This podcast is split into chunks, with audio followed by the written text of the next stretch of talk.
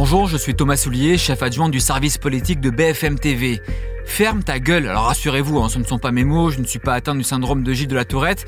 Ce sont les mots de Gérard Larcher, le président du Sénat, qui s'en est pris violemment à Jean-Luc Mélenchon. Pourquoi un tel coup de gueule? Et est-ce que le deuxième personnage de l'État a franchi la ligne rouge? Laurent Neumann et Benjamin Duhamel n'ont pas du tout le même avis. On va débattre et je sens que ça va être chaud. Bienvenue dans ce nouveau numéro du service politique.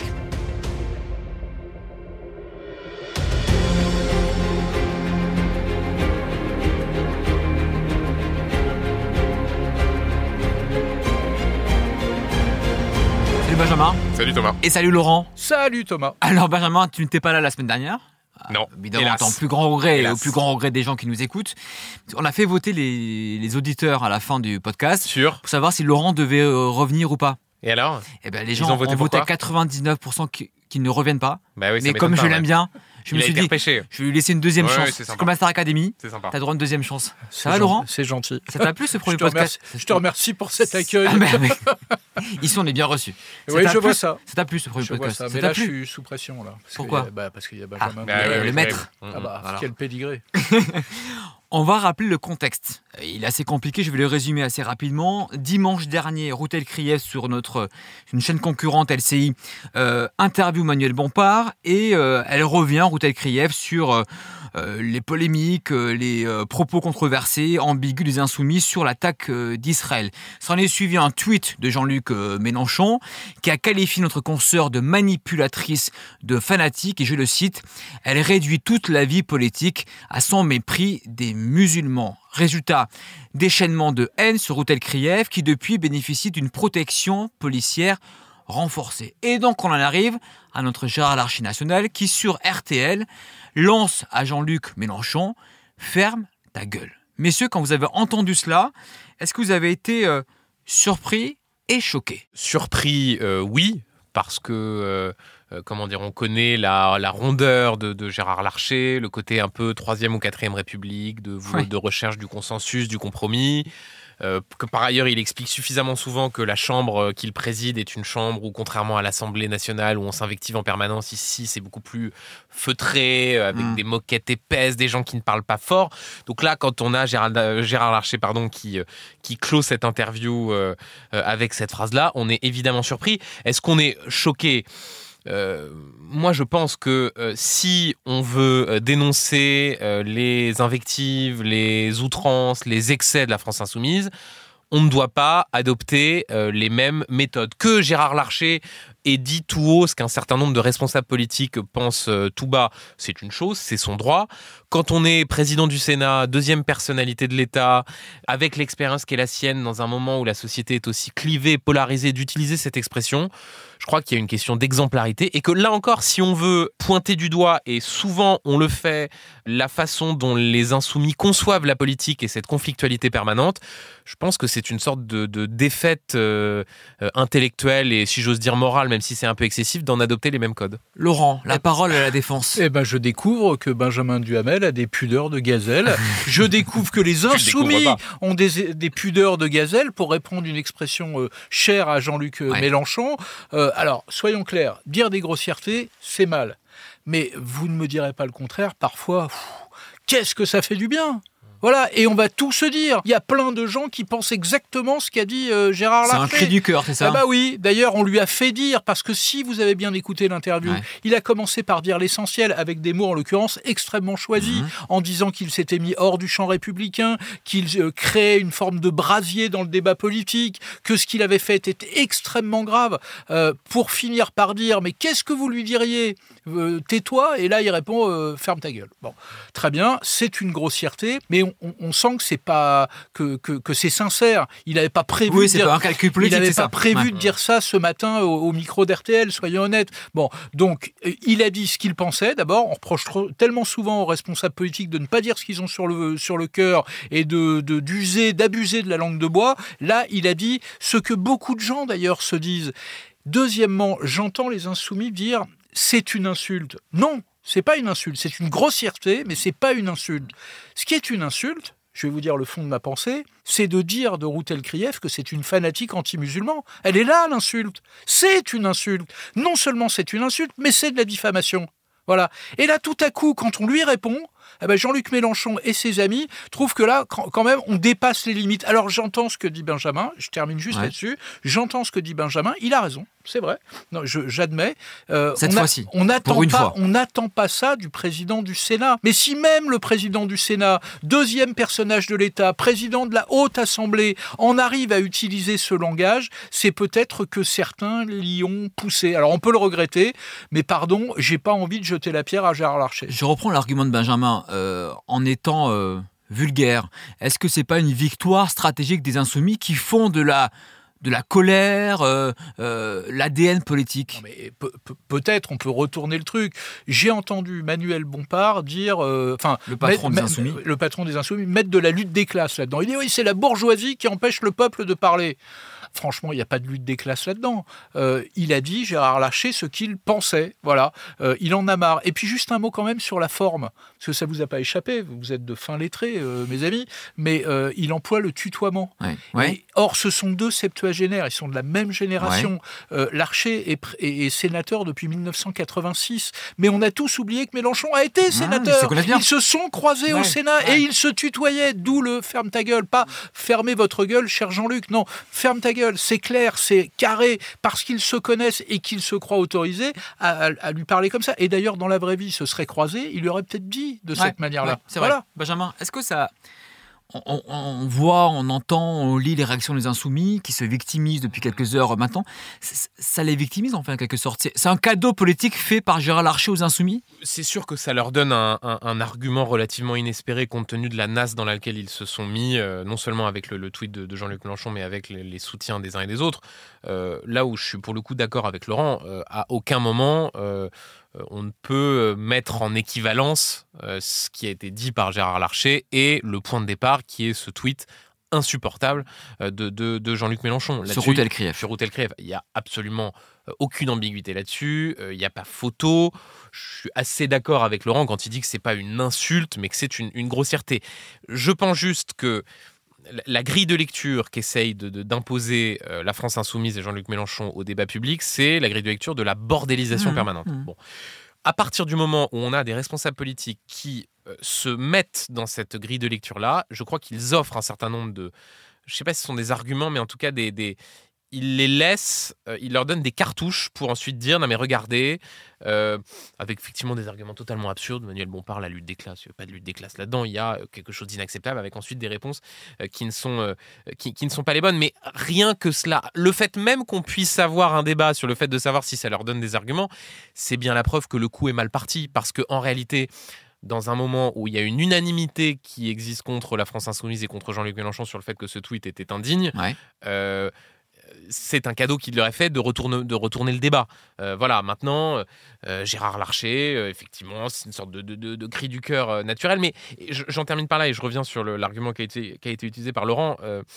Il dit tout haut ce que les gens pensent tout bas.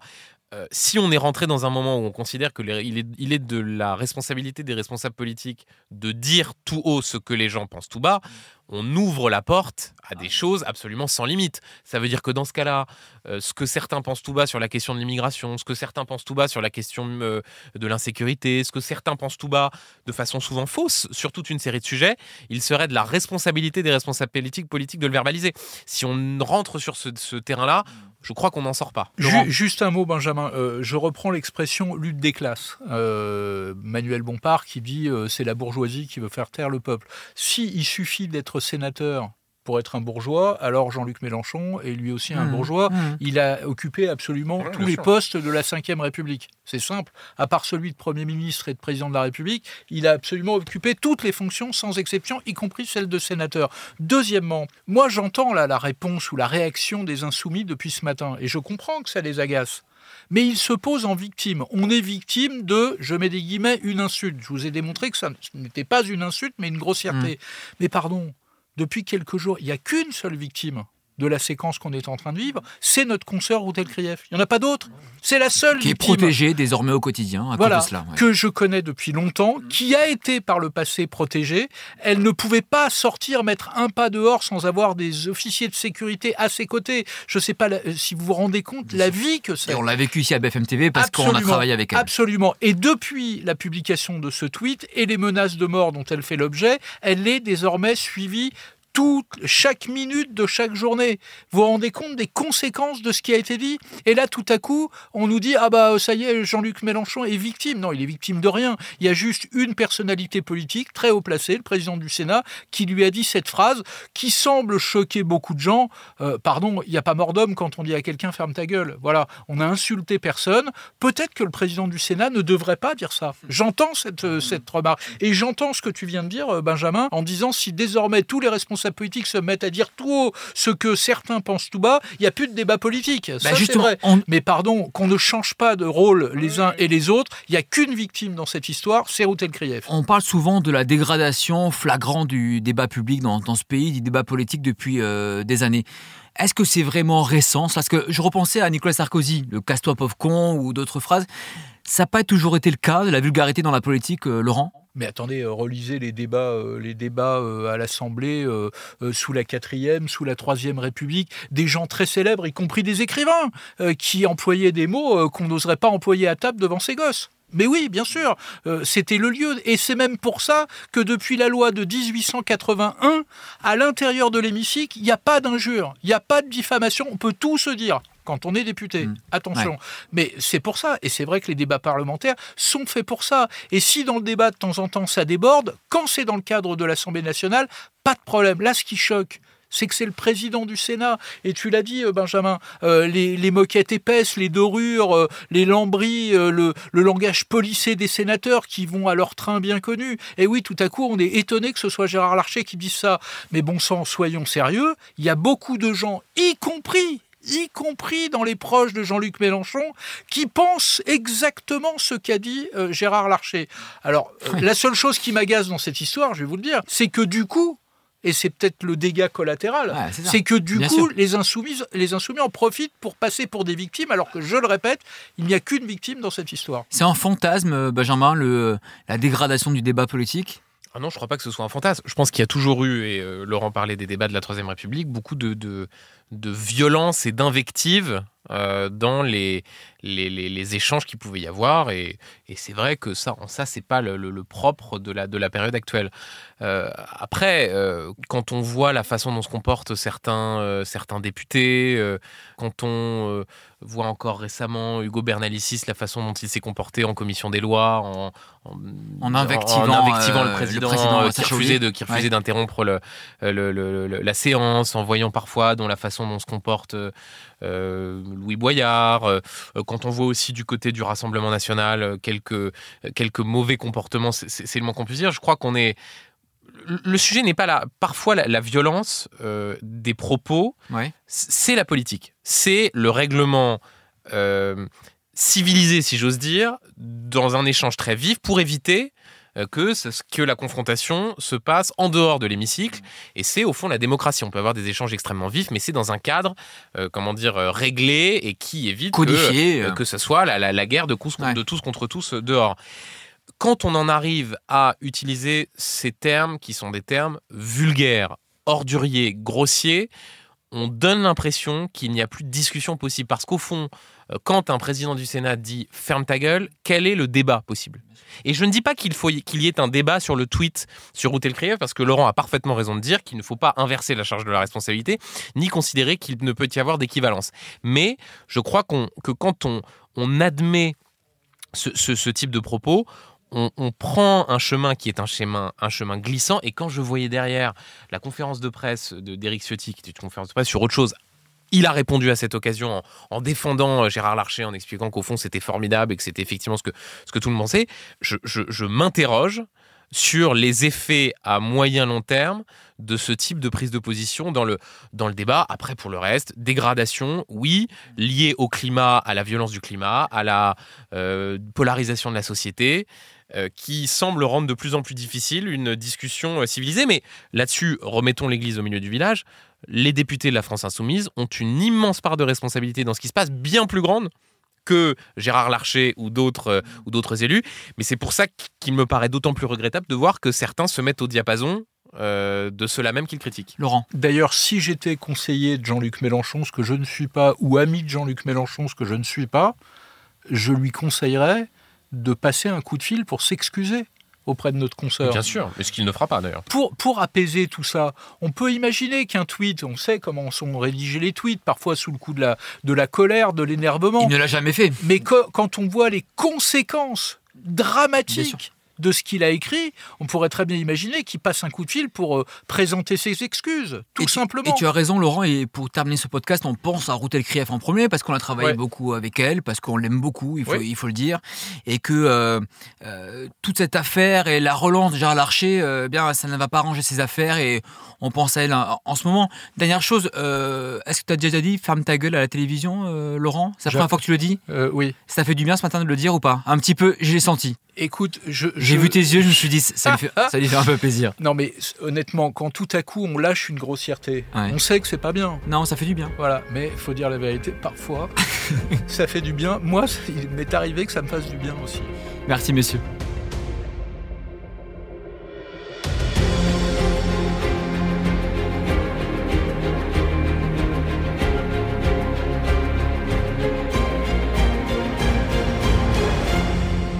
Promis, la semaine prochaine, on sera beaucoup moins grossier. On s'intéressera à ce projet de loi immigration qui arrive dans l'hémicycle de l'Assemblée. Est-ce que l'exécutif va dégainer, oui ou non, le 49.3 Est-ce qu'il y aura une majorité pour euh, Gérald Darmanin? Il y aura beaucoup de questions et de suspense autour euh, de cela.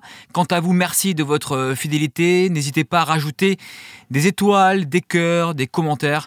Ça nous fait toujours plaisir. À très vite dans le service politique.